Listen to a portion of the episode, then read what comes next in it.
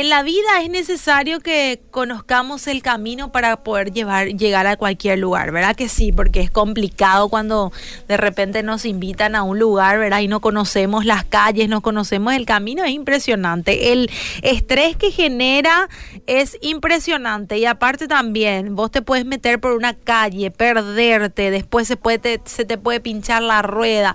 Un montón de cosas pasan cuando no conocemos el camino y de la misma manera para tener éxito en las diferentes áreas de nuestra vida es fundamental conocer el camino. Por ejemplo, para tener una vida abundante, un hogar feliz, hijos exitosos, economía próspera y demás, hay que conocer el camino.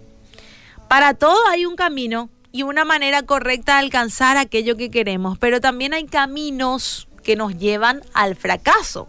Y de esos caminos es que tenemos que tener cuidado porque no todos los caminos son buenos. Y en Proverbios 14, 12 la palabra nos dice, hay caminos que para el hombre le parece derecho, pero su fin es de muerte. Claro que sí, hay caminos que prometen, que brindan felicidad, poder, buena vida. Aunque estos caminos parecen correctos, no son los caminos correctos, son los que nos llevan a la muerte. Dice la palabra también que de qué nos sirve a nosotros ganar el mundo si perdemos nuestra alma. Y es un versículo que a mí, por ejemplo, me identifica muchísimo, porque mucho de nuestra vida pasada, de repente, teníamos una vida así buena, hacíamos lo que queríamos, trabajábamos lo que... Eh, eh, ¿Verdad? E, eso te causa así, tipo, un ratito felicidad, pero la verdad que no es eso. No te olvides que el enemigo es astuto, ¿sí?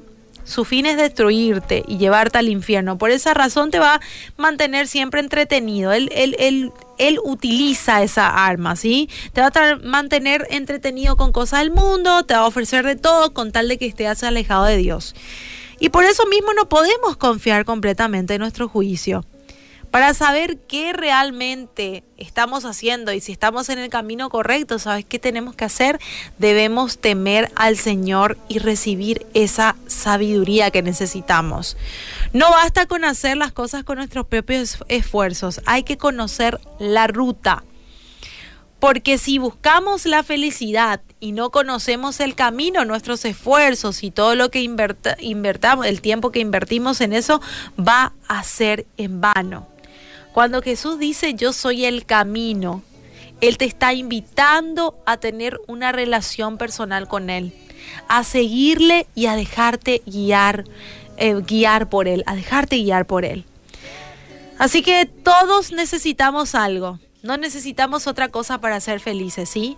Necesitamos a Jesús, que es todo lo que necesita nuestro corazón, nuestra alma, nuestra vida.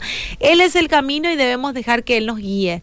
Él nos va a llevar al lugar que quiere que lleguemos. Así que hoy, día martes 3 de abril, vamos a tomar esa decisión, ¿sí? De dejar que Jesús nos guíe a partir de hoy, porque Él es el camino a la vida, Él es el camino a la felicidad y Él es el camino a la vida eterna.